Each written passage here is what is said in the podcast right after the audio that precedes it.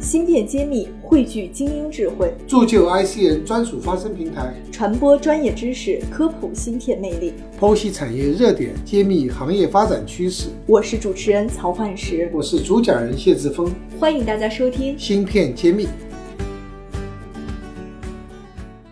欢迎大家收听《芯片揭秘》，我是主持人幻石。今天非常荣幸，我们邀请到了上海顺州智能科技股份有限公司 IoT 事业部总监曹一清曹总来做客我们《芯片揭秘》。那么，下面有请曹总给我们听友们打个招呼。哎，大家好，我是上海顺州智能的曹玉清，谢谢大家。对，然后我会发现这两年非常火的就是这个工业互联网啊，或者是智慧工厂。前面我做了一些调查分析，好像你们刚好也是非常专注于这个领域，所以今天可能想请您给我们多来做一下这个领域执行现状的一个科普啊，让我们先了解一下，就是我们现在所谓的一个智慧互联或者叫做无线传输，它这个技术目前已经是到了发展到什么阶段了？能给我们先讲一讲吗？其实无线传输的话，我们公司是从将近。二十年前就开始做无线了，其实一直是做无线到现在这样。二十年前就开始。对，我们应该是零四年成立嘛，那个时候应该是无线 CKB 刚出来，就开始做 CKB 产品。就是无线和有线其实都各有各的优势。从有线来说的话，它肯定稳定性更高，实时性啊，包括其他的都会更好一些。但是无线来说的话，第一个它是一个趋势，第二个就是说它会减少很多施工或者维护的一个成本。对，是这样子的。其实就像我们从我们那个固定电话到手提电话，其实也是一样的。就是可能刚开始我们用的手提电话的时候，图的也是它的方便，但是说会经常哎走到哪里会信号没有。其实现在无线的状况也是一样，虽然发展将近二十年，但是有线和无线的这个优劣势的话，还是和当时固定电话和无线电话差不多。有线的话可能更稳定。然后无线的话更方便，但是在某些场合，它可能说适应性更差，然后说那个通讯的可靠性会低一些。这从体验上来讲，我就有一个明确的感受。你像现在这个耳机，一旦有了这种蓝牙耳机之后，确实再也不想用有线了，觉得插在手机上还要连接它，特别绕。对，就是在保证无线可靠性的情况下，大家肯定是愿意接受无线而抛弃有线的，但前提是它得可靠。对，那么这二十年来，我们的通信技术做了哪些大的一个变化，才导致了今天我们的无线走成这个样子呢？其实我们一开始是做 CGB 小无线的，然后可能技术也有迭代嘛，发展嘛，可能当中做过四三三，有做过 WiFi。这个其实太术语了，可能我们不太懂，能不能稍微给我们科普一下？对，四三三就是它用四三三频段做的一个通信技术。它可能刚开始只是说，呃，射频就是我说，然后对方听，但是后来也会发展出来一些标准的通信协议啊，在这个频段上发展一些标准的通信协议，比如说我们现在行业上非常主推的一款那个 LoRa，LoRa 就是在四三三频段上使用，哎，就是使用四三三频段，但是说它相比 CKB 来说，它能做到更高的接收灵敏度，也就是说在同样的环境下，它 LoRa 的话能通讯距离更远。然后以这个覆盖更更广的方式来解决现场通信的可靠性问题。后面呢？后面又做了什么样的啊？后面的话，我们四三三后面还会做一些 WiFi，可能更加贴近生活这些 WiFi 两 G 四 G，因为大家就生活中常用嘛。可能现在的话，最近的话又会做那个 NB-IoT，NB-IoT 的话可能是物联网行业里面用的更多。它的话可能也是更适合一些呃低功耗、覆盖广的那些场景。但是它的优势是因为它是用的运营商的网络，也就是说客户可以不用自己布网了，这个是一个很大的优势。低成本，一个是低成本，一个是客户简单的。就像你现在公司里面，如果你要布一套有线网络的话，那么你得买路由器、买交换机等等等等，买很多设备，或者说自己还要花功夫去搞。但是如果说现在运营商告诉你有一个 WiFi，你说你走到哪里你都可以用那个 WiFi，你公司里不要再加路由器了，那对你来说是件很省力的事情。其实那个 NB-IoT 就是类似于这样的一个存在，就是说运营商帮你在整个城市或者在全国或者在哪里帮你布好了整个网络之后，那么你这个节点无论在哪里它都能用。比 LoRa 来说，它就是完全都是没有通信范围的限制。对，当然它也有一些自己的劣势，比如说带宽低啊、数据量小啊等等等等。芯片揭秘现已根据粉丝要求上线文字版内容，添加文下客服接收你想要的科技知识吧。整理确实不容易，请点个赞，给我们的工作予以精神上的支持吧。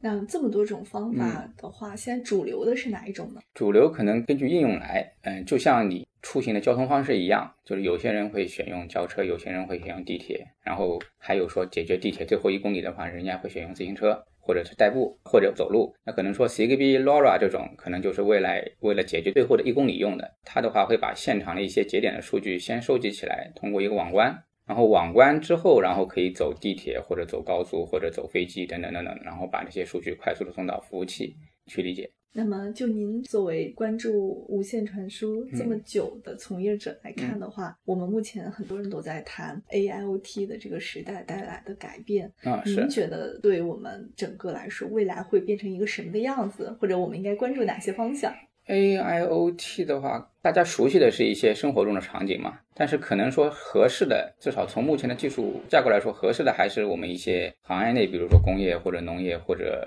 行业内的那个应用。因为 AI 它毕竟是机器嘛，机器理解机器会更简单一些。本身 AI 的使用也是必须在一些规则非常明确的场景下才能用的，就像那个阿尔法狗下围棋一样，只有在这个围棋的规则非常的明确，说那个人工智能才能说去使用或者说去战胜人类。所以说，在我们的工业环境中或者农业环境中，大量的机器、传感器或者算法在一起的时候，那么通过深度学习或者通过数据挖掘。通过 AI 就能实现一个呃完全一个自动化、智能化，甚至一个无人化的一个操作。但是在生活中的场景，比如说现在的那些自动驾驶啊，或者说一些智能家居啊，你要让 AI 去理解人、去揣摩人的思想，就会比较困难。打一个简单的比方，就是可能现在智能家居它能控制我们的空调，但是有的人可能二十四度觉得冷，有的人觉得二十六度冷，就是你要去理解这个人可能很难。甚至说我一个同样的一个人，可能今天我二十四度觉得冷，明天我二十六度觉得冷。比如说你开车的时候自动驾驶，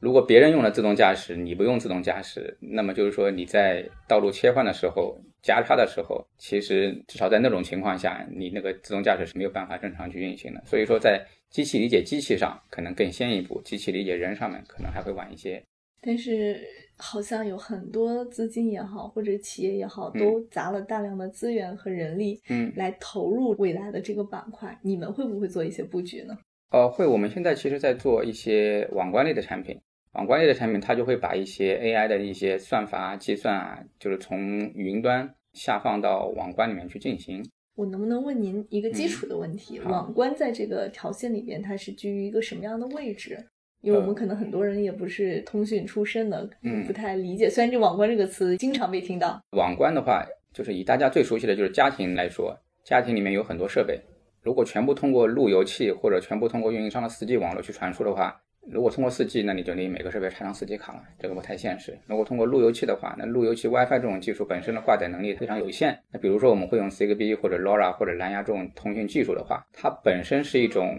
非广域网的连接，就是它本身和服务器和运营商是无法通信的。那么这个时候我们就会需要一个中间的一个转换器，就是说我们这个网关先把下面的数据收集起来之后，然后再给到服务器。那原来可能它只是起一个数据转发或者协议转换的功能。就是做一个翻译，或者说把东西做一个 pass，就是做一个传递的功能。但现在的话，我们可能说，哎，中间这个角色，我们会让它赋予它更多 AI 的功能，就是让它参与一些计算、一些联动、一些策略、一些执行。那你们在网关上面做了什么布局呢？会预测这个未来这块会有很大的变化吗？对，网关其实像刚才说的，我们也是一开始做透明转发的网关，就是以单纯以一个传递为主。但是近两年开始，我们会做一些带智能化的网关。那首先当然是协议转换。第二个就是说一些计算功能，计算功能常见的，比如说我们家具上的话，它会检测一个温度传感器，那温度传感器到达多少度之后，它会联动，比如说把空调打开，或者说把窗打开，比如说光照度，它会联动一些窗帘，后风雨传感器它会联动说把家里的气窗或者说窗推开或者关闭。等等等，这种计算就会放到网关里面做。第一个是上行网络断开的时候，它这些策略执行还能正常进行；第二个是这种东西放在网关里面的话，它延时也会更低。它有它的特殊的好处哈。对对对，是的。然后更多的可能就是 AI 的，比如说一些视觉传感器，比如摄像头，它本身就带了一些处理人的能力，比如说通过摄像头，它去解读人的年龄、呃表情、情绪。或者说，哎，你是第几次出现在我这个摄像头里面？等等等等一些数据，它都会在摄像头里面处理好之后再发给平台，就做了一个终端的一个分析了。对对，是的。好的，非常感谢曹总和我们探讨了很多我们之前一直比较关心的话题，关于无线、关于 IOT、是关于网关在整个产业链中的一个价值。那么下一期呢，我们要跟曹总来继续互动一下数字化无线传感的市场到底是怎么样的一个如火如荼的开展中。那么我们下期再见。好，谢谢大家。